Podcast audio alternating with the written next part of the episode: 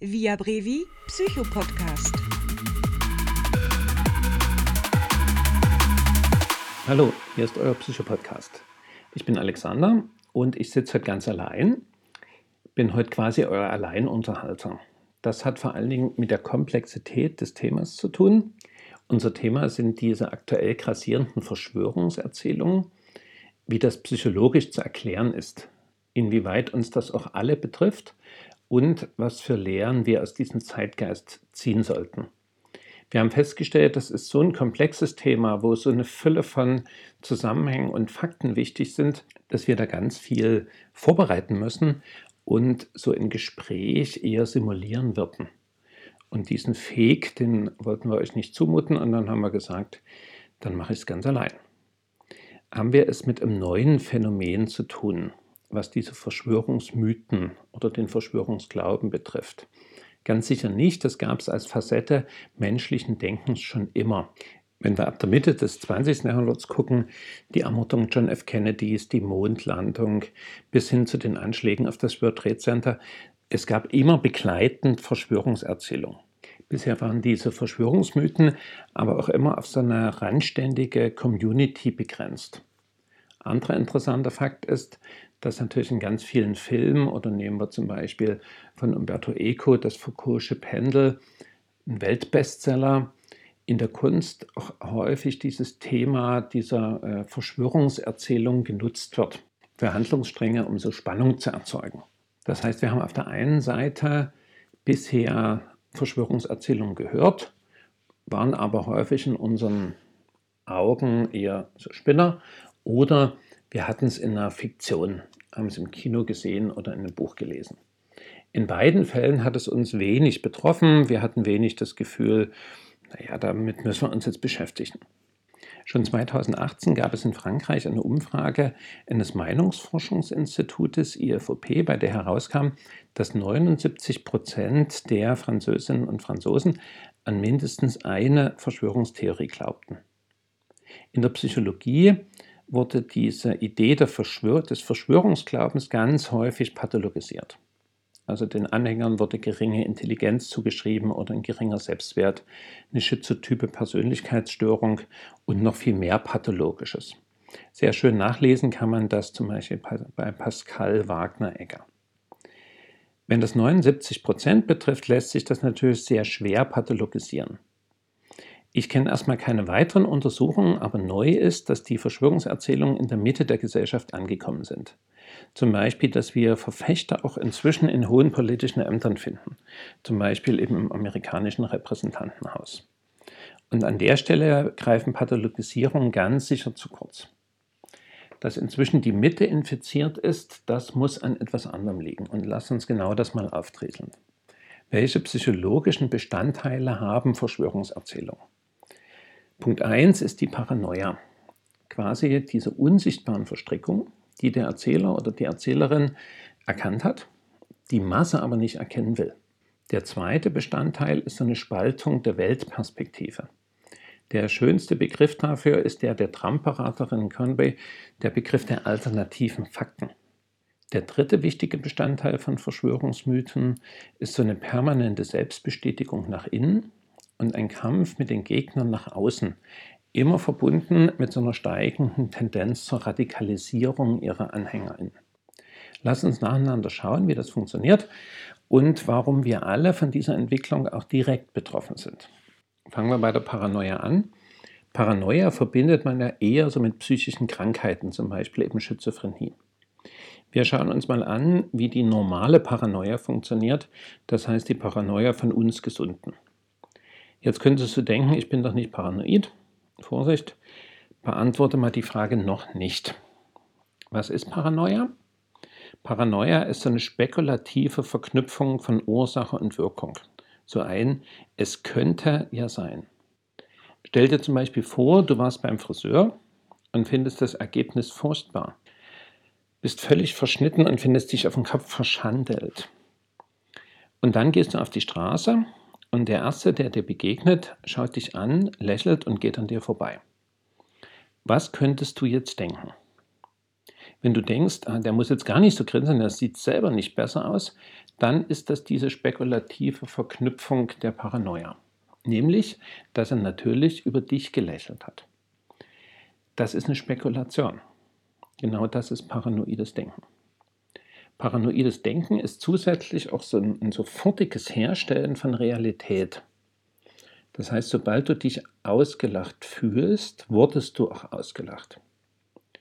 Und dieses Denken hat nur eine zentrale Voraussetzung, Angst und Verunsicherung. Wenn es dir gut geht, dann fühlst du dich angelächelt, nicht ausgelacht. Nur wenn du verunsichert bist, dann wird ein unbedeutendes Lächeln schnell ein Lächeln über dich. Es gibt in unserem Alltag viele, viele kleine Beispiele für so paranoide Episoden. Die Kollegin, die sich vom Kollegen im Zimmer kontrolliert fühlt, der Partner, der immer wieder sein Handypasswort ändert, weil er das Gefühl hat, seine Freundin spioniere ihm hinterher. Es ist im Kleinen wie im Großen. Durch die Unterstellung einer Absicht, das heißt das Finden eines Schuldigen, werden innere Spannungen oder Konflikte plötzlich erklärbar. Und wir gewinnen durch das Finden eines Schuldigen scheinbar die Kontrolle zurück. Wir erleben das ja häufig in Konflikten, dass es an irgendeinem Punkt des Konfliktes sich um die Schuldzuweisung dreht. Und bei Schuldzuweisung geht es eigentlich gar nicht um die Frage der Schuld oder Verantwortung, sondern es geht eigentlich um Kontrolle. Auch deswegen führen Schulddiskussionen in der Regel zu überhaupt keiner Lösung. Wir suchen und finden Schuldige, um Unübersichtliches für uns greifbar machen zu können. Sei es im Beziehungskonflikt, wo eben klar ist, dass nur der andere oder die andere Schuld hat. Im Arbeitsteam, wo alles erst so richtig schlimm geworden ist, seitdem XY da ist. Oder sei es auch die Ansicht, dass Trump an der Verdummung und Verrohung der amerikanischen Gesellschaft schuld sei. Versteht das jetzt nicht als ein politisches Statement, ist nur eine Überspitzung, dass wir im Gefühl der Unsicherheit einfache Erklärungen bevorzugen, weil die uns scheinbar die Kontrolle zurückgeben. Was hat das jetzt mit den Verschwörungsmythen zu tun? Wenn das Gefühl der Unsicherheit sehr, sehr stark wird, so eine existenzielle Verunsicherung, dann werden sich viele Wahrnehmungen nur noch auf diese Verunsicherung hinbeziehen. Und diese, ich nenne das mal Verunsicherungswahrnehmungen, werden dann sofort als eigentliche Realität wahrgenommen. Und an dem Punkt sind sie auch rational nicht mehr diskutierbar. Paul Watzlawick hat da immer eine sehr schöne Geschichte erzählt über die Selbstbezüglichkeit und Unangreifbarkeit von dieser Art von Verrücktheit. Der sagt, stell dir vor, du siehst an der Kreuzung jemanden stehen, der immer wieder in die Hände klatscht und Hu ruft. Also Hu. So, und du gehst hin und fragst, warum er das mache. Und er sagt, na, um die Elefanten zu verjagen. Und an der Stelle bist du argumentativ verloren, sagt Watzlawick. Wenn es keine Elefanten gibt, dann hat er sie ja super verjagt. Und wenn es welche gibt, dann hat er allen Grund, sie zu verjagen. Paranoia als Reflex ist sehr funktional. Die löst Unsicherheiten auf. Und ein zweiter wichtiger Aspekt ist, sie lenkt auch von der eigenen Betroffenheit, von dieser inneren Verunsicherung ab. Blöderweise verstärkt sie im Nachgang alle Ängste, die sie eigentlich beherrschbar machen wollte. Das ist wie beim Zauberlehrling von Goethe, die Geister, die wir rufen, werden wir dann nicht mehr los. Wenn Paranoia plötzlich die Mitte der Gesellschaft erreicht, dann sind zwei Punkte zur Erklärung wichtig. Erstens, Paranoia ist ein normaler Modus unseres Denkens und Wahrnehmens. Und zweitens, sie tritt auf, wenn Menschen sehr, sehr stark verunsichert sind. Diese existenzielle Verunsicherung, diese mani die manifestiert die Paranoia im Denken und in unserer Wahrnehmung. Wir könnten diese Verunsicherung jetzt in der aktuellen Krise suchen, in der Corona-Krise. Aber die repräsentative Befragung in Frankreich war vor Corona. Und auch das sehr schnelle Anspringen in der gesellschaftlichen Mitte ist eher ein Indiz dafür, dass eine existenzielle Verunsicherung dieser Mitte auch vor der Krise außerhalb der Corona-Pandemie existierte und auch nach der Pandemie weiter existieren wird. Corona ist hier wahrscheinlich nur ein Katalysator. Als Katalysator ist das natürlich unheimlich passend, weil der Virus auch in unserem Selbstbild uns schwer trifft. Das heißt, Infektionskrankheiten waren eine der schlimmsten Geiseln der Menschheit und wir glaubten, diese besiegt zu haben. Und dazu kommt, dass dieses Strukturelement der Paranoia, dieses Es könnte ja sein, auch eine Erfahrung der letzten Jahrzehnte ist, und da war Wikileaks nur die Spitze des Eisbergs, dass immer wieder etwas enthüllt wurde, was man selber vorher für unmöglich gehalten hat. So an der Stelle das erste Fazit. Das Problem 1 ist eine wachsende Paranoia. Die gründet sich immer auf eine sehr starke Verunsicherung. Wenn wir klug sind, dann sollten wir uns mit den Ursachen der Verunsicherung beschäftigen, anstatt mit den Überbringern der schlechten Botschaft. Kommen wir zum zweiten Punkt der Verschwörungserzählung, das wäre diese Spaltung der Wirklichkeit.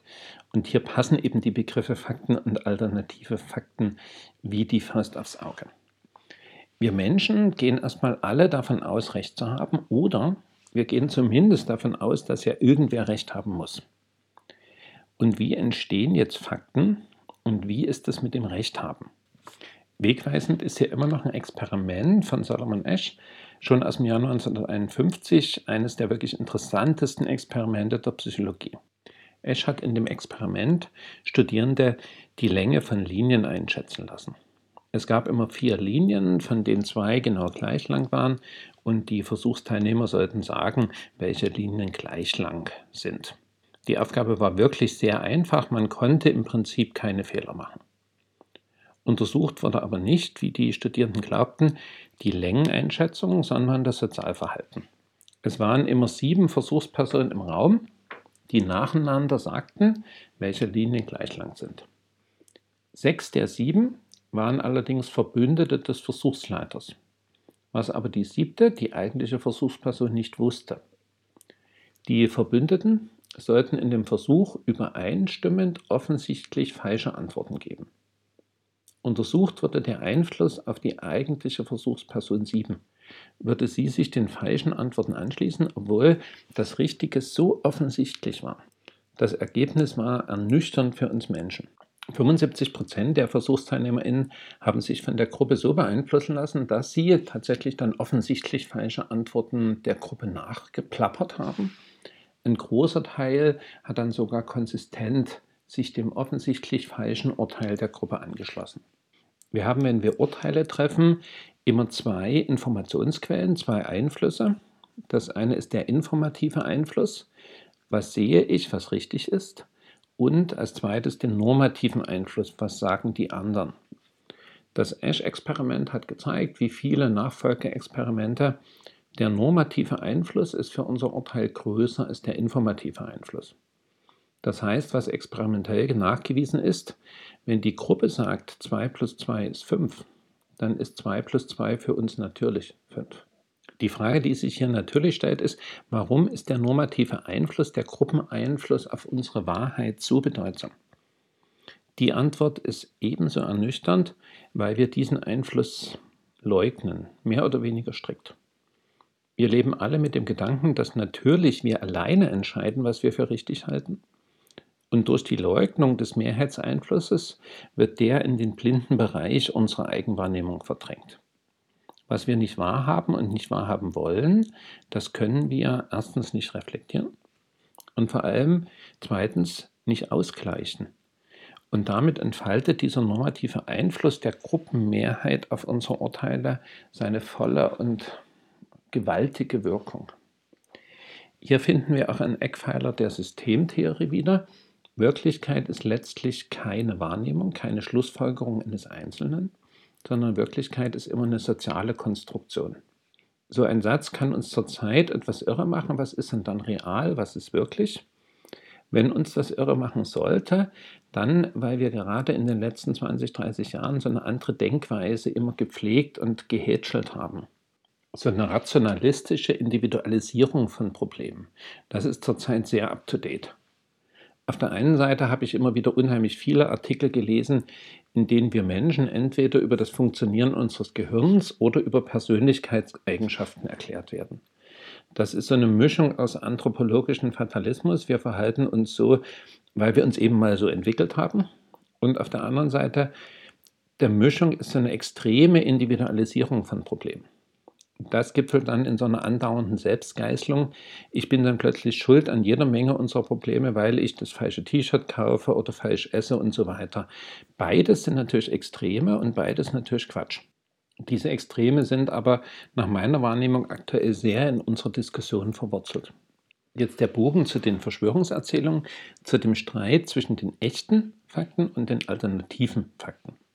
Die Konstruktion der Realität ist für uns selber eine so aufwendige Sache, dass wir an der Stelle große Schwierigkeiten bekommen, das gebaute Gebäude wieder abzureißen, wenn es sich als nicht tragfähig erweist. Es ist sogar im Gegenteil so, wir bauen dann mit aller Kraft weiter. Das ist das, was Stanley Milgram die anzügliche Qualität des Bösen genannt hat. Wenn wir uns einmal auf eine falsche Richtung eingelassen haben, bei Milgram war das, jemanden elektrische Schläge zu geben. Dann sitzen wir auf halbem Weg in der Falle, wenn wir sehen, dass die Richtung falsch ist. Wenn wir dann die Richtung ändern, müssten wir zugeben, falsch gelegen zu haben, falsch gegangen zu sein, vor allem uns selbst. Wir müssen also uns produktiv in Frage stellen. Sind wir Menschen dazu gut in der Lage? Einerseits ja, andererseits ist es auch wahrscheinlich, dass wir genau dann alle unsere Intelligenz benutzen, um die Begründung zu wiederholen und einfach mit dem Falschen weiterzumachen. Und dazu kommt, dass wir uns dann häufig, ohne es zu merken, mit Menschen umgeben, die unsere Begründungen teilen. Fatalismus als eine Form des Extremdenkens verhindert das sich selbst in Frage stellen zusätzlich. Wir verwechseln dann Selbstreflexion mit innerer Schuldzuweisung und wie gesagt, das führt nie zu irgendwas Gutem.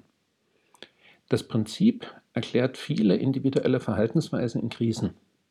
Vor allem finde ich das, wir machen auf dem falschen Weg erstmal weiter, weil wir haben jetzt damit angefangen, vor allem in beruflichen Kontexten wieder. Aber das mag auch so sein, weil das mein vorwiegendes Arbeitsgebiet ist. Was wir immer brauchen, ist das ungeschminkte Eingeständnis eigener Fehler und vor allen Dingen so eine gut funktionierende Selbstreflexion als Bestandteil auch von Diskussionskultur. Genau wenn das beides fehlt, kommt es zur Radikalisierung von Standpunkten und der Verhaltensweisen. Friedrich Glasel, ein österreichischer Ökonom und Konfliktforscher, hat diese Dynamik sehr, sehr schön dargestellt. Klar ist, dass die Anhänger der Verschwörungserzählungen genau auf diesem Weg sind. Der Boden für Verschwörungsglauben ist Verunsicherung. Wahrheit ist das, was alle teilen, das konstituiert erstmal die Gruppe. Die Spaltung, der Kampf festigt die Gemeinschaft, Feind nach außen, Eind nach innen. Die Gemeinschaft wird zur Wagenburg. Spätestens dann haben Konflikte eine sehr einfache Logik Schuld und Recht. Ich habe Recht und du bist schuld. Und das wird sofort spiegelbildlich. Geht die Auseinandersetzung weiter, dann kommt unweigerlich die Unterstellung einer feindlichen Absicht und der Wunsch nach Herabwürdigung des Konfliktpartners hinzu. Ist der Wunsch erst einmal da, wird er auch in die Tat umgesetzt. Die Radikalisierung wird offen. Damit könnte ich jetzt sehr gut die Verschwörungsanhänger diskreditieren und als fehlgeleitet und blöd oder böse hinstellen, wenn, ja, wenn wir uns anders verhalten würden. Das tun wir aber nicht. Wir alle profilieren uns im selben Prinzip. Wer hat Schuld und wer hat Recht? Krisen produzieren immer eine Sehnsucht nach einfachen Lösungen und im Großen nach starken Führern. Dahinter verbirgt sich die Sehnsucht, dass Selbstreflexion, Akzeptanz der eigenen Fehlbarkeit oder Machtlosigkeit verzichtbar sind. Führertypen verkörpern eben die Sehnsucht, dass das Eingeständnis von Fehler, das Erkennen der eigenen Grenzen überflüssig ist. In diesem Klima wird das Zugeben von Irrtümern zum Beweis der Unglaubwürdigkeit der Person. Und genau das ist es, was ich in meiner Welt Wahnsinn nenne. Wenn das Recht behalten müssen zur Norm wird, dann haben wir den Wahnsinn auf den Straßen. Hier würde wahrscheinlich jede Empfehlung zu kurz greifen. Vielleicht geht ja zumindest in eine Richtung. Aus meiner Sicht brauchen wir den Mut, jetzt die großen Brocken der Zukunft zu diskutieren dann würden wir systemisch denken müssen, ob wir wollen oder nicht. Und zurzeit wollen wir das eher nicht. Zurzeit richten wir in allen Bereichen den Blick sehr stark zurück oder fahren in die Zukunft auf Sicht und reagieren zusätzlich auf Emotionen emotional. Bei ganz vielen Leuten erlebe ich zusätzlich diesen sehr starken Blick zurück, so diese Suche nach einer guten alten Zeit. Da haben wir es allerdings mit einer Falle unseres Gedächtnisses zu tun. Unser Gedächtnis funktioniert so, dass Inhalte, die mit positiven Emotionen verknüpft sind, besser vernetzt und langfristig präsenter sind. Das ist vor allen Dingen für das Lernen sehr wichtig. dass dort Spaß eine ganz wichtige Triebfeder ist. Unser Gedächtnis hat damit aber auch den Trick, dass es uns die Vergangenheit deutlich positiver präsentiert, als sie tatsächlich war. Das hat für Krisen auch für uns alle so eine stabilisierende Wirkung. Was für das individuelle Gedächtnis gilt, gilt auch für das Kollektive. Wenn wir in Krisen den Blick zurückrichten, dann tatsächlich auf eine gute alte Zeit, die es aber so faktisch nie gegeben hat. Wenn wir uns darin ernst nehmen würden, würden wir nur die Fehler der Vergangenheit wiederholen und das sogar ohne es mitzubekommen. Die Frage ist immer nur, wie können wir, und das ohne emotionale Nostalgie, aus den Fehlern der vergangenen Zeiten lernen. Wir brauchen also zusätzlich zu dem Mut, die großen Brocken vorzuziehen, einen sehr, sehr rationalen Diskurs über unsere Zukunft. Jetzt kommen wir zum dritten Punkt. Da hatte ich am Anfang gesagt, diese permanente Selbstbestätigung nach innen der Gruppen, der Kampf mit dem Gegner und diese Tendenz zur Radikalisierung. Da geht es um die Veränderung unserer Kommunikationskultur. Hier will ich mal einen kleinen Bogen schlagen. Schon immer haben technische Umbrüche unsere Vorstellung, unsere Psyche mitbestimmt. Sehr altes Beispiel ist die Seelenvorstellung der Tabula rasa. Das heißt, wir kommen unschuldig als leeres Blatt zur Welt und das Leben schreibt die Geschichte auf uns drauf. Diese Seelenvorstellung benutzt erstmal eine technische Erfindung. Das ist das Prinzip. Was wir technisch erschaffen, finden wir in unserer Vorstellung über uns auch immer wieder. Schauen wir in die moderne Psychologie. Bei Freud ist die Psyche im Kern eine Dampfmaschine. Da gibt es Druck und Überdruck, es gibt Ventile, seelische Kammern. Wenn wir weitergehen, zum Beispiel in die Benennung der Kommunikationspsychologie der 40er Jahre, die heute noch in Lehrbüchern steht, da gibt es das Sender-Empfänger-Modell. Das heißt nicht etwa Sprecher-Hörer-Modell, sondern es werden Begriffe der Nachrichtentechnik, die ihre Hochzeit genau in dieser Zeit hatte verwandt. Die 70er Jahre brachten Informationsverarbeitungsansatz, die 80er kybernetischen Netzwerkmodelle. Wenn wir einen Sprung ins Heute machen, dann sind die kognitiven Modelle, die wir heute entwickeln, in etwa die Struktur wie der Laptop, auf dem sie getippt werden. Aus dieser Synchronizität zwischen Technik und Psyche eine Kausalität zu machen, das ist erstmal spekulativ.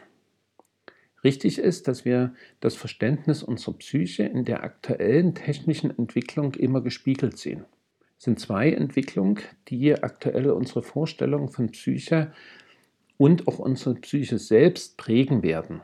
Das ist die digitale Kommunikation, die Social Media Plattform und die künstliche Intelligenz. Zweiteres ist noch Zukunft. Social Media ist Vergangenheit und Gegenwart und Zukunft. Das heißt, dieses Spiegelbild müsste schon klar zu sehen sein. Schauen wir mal in den Spiegel. Wie funktioniert Social Media? Es sind drei Funktionsprinzipien und noch ein verdecktes viertes Prinzip.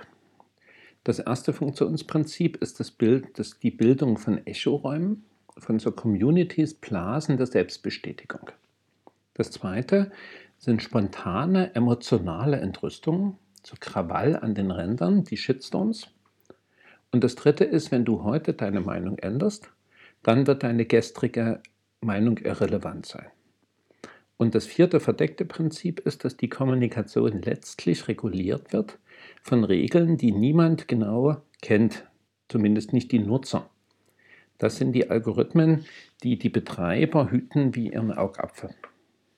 Prinzip Echoräume ist klar, das sind diese Bestätigungsbubbles, die dir vorspielen, du bist absolut okay, weil es denken ja alle so wie du. Damit wird eines der zentralsten menschlichen Bedürfnisse nach Ausgleich und nach sozialer Geborgenheit, so nach Nestwärme befriedigt. Punkt 2, die spontane Entrüstung. Die trägt natürlich unserem Bedürfnis nach Emotionen, Spannung und Aufregung Rechnung und ist gleichzeitig natürlich auch der Schutz der Bubble an den Rändern. Das heißt Feind nach außen, Eind nach innen. Und Punkt 3, noch vor zehn Jahren kenne ich den Spruch, das Internet vergisst nicht. Heute scheint das sich völlig zu verändert haben, ist so eine Welt des immerwährenden Augenblicks. Jetzt ist, losgelöst von dem, was gestern war und egal, was morgen sein wird. Und dazu kommt dann noch die im Dunkeln liegenden Regeln der Moderation der ganzen Kommunikation, die Algorithmen. Das Interessante ist, dass genau diese drei Regeln, das heißt diese Bestätigung nach innen, diese Echokammern, dann diese relativ unberechenbaren emotionalen Ausbrüche, die aber auf die Echokammer wiederum stabilisierend wirken und ein Gefühl des Losgelöstseins aus allen Kontexten den inneren Kern von schweren psychischen Störungen bilden. Das sind genau die Regeln der Paranoia und der alternativen Fakten in der Psychiatrie. Hat sich unsere Kommunikationskultur jetzt schon in diese Richtung verändert? Wenn man sich den politischen Diskurs auch als Leuchtturm unseres Diskursstils genau anschaut, dann ja, es ist einerseits das sich zurückziehen in diese Bestätigungsblasen, auf der anderen Seite sei entrüstet, und diskreditiere deine Gegner. Und als drittes, passe deine Ansicht fortlaufend auch der Like-Zahl an. Und selbst wenn du deine Ansicht um 180 Grad änderst, wenn es notwendig ist, dann mach es. Das ist jetzt keine Schelte, sondern nur eine Überlegung, inwieweit sich unser allgemeiner Diskussionsstil in diese Richtung verändert. Wenn das der Fall ist, dann hätten wir ein deutlich größeres Problem, als wir aktuell glauben. Und der letzte Satz ist einerseits korrekt, andererseits ist er auch ein 2 plus 2 ist gleich 7,4 Satz. Aktuell ist die Dystopie, das heißt, der Ruf, die Welt geht unter, deutlich äh, schneller und auch geiler zu verkaufen als jede Utopie.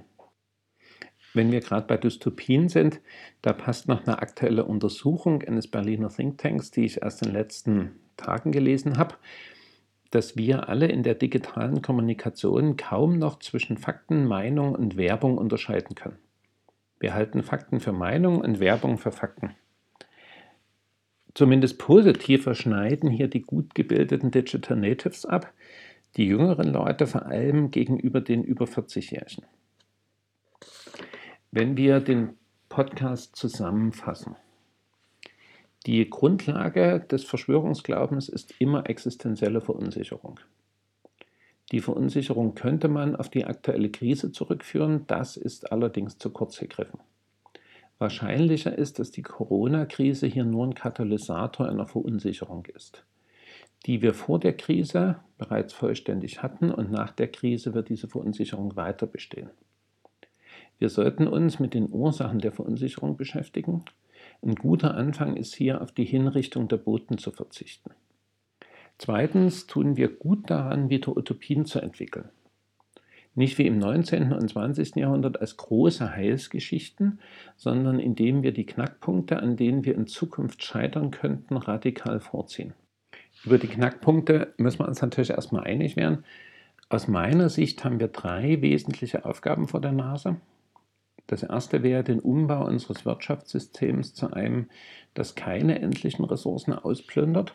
Als zweites wäre das ein Ausgleich von Machtunterschieden, ein realer Ausgleich von Machtunterschieden. Hier vor allem zwischen Frauen und Männern und zwischen Menschen unterschiedlicher Herkunft, sowohl sozial wie territorial. Und das dritte große Thema ist aus meiner Sicht die künstliche Intelligenz. Inwieweit wollen wir Intelligenz wirklich als das definieren, was wir Computern beibringen oder einprogrammieren können? Ist es wirklich unser Ernst? Bisher ja. Ein bisschen ironisch könnte ich sagen, vielleicht, bis wir dann in nicht allzu ferner Zeit die ausmusterbaren Exemplare sind.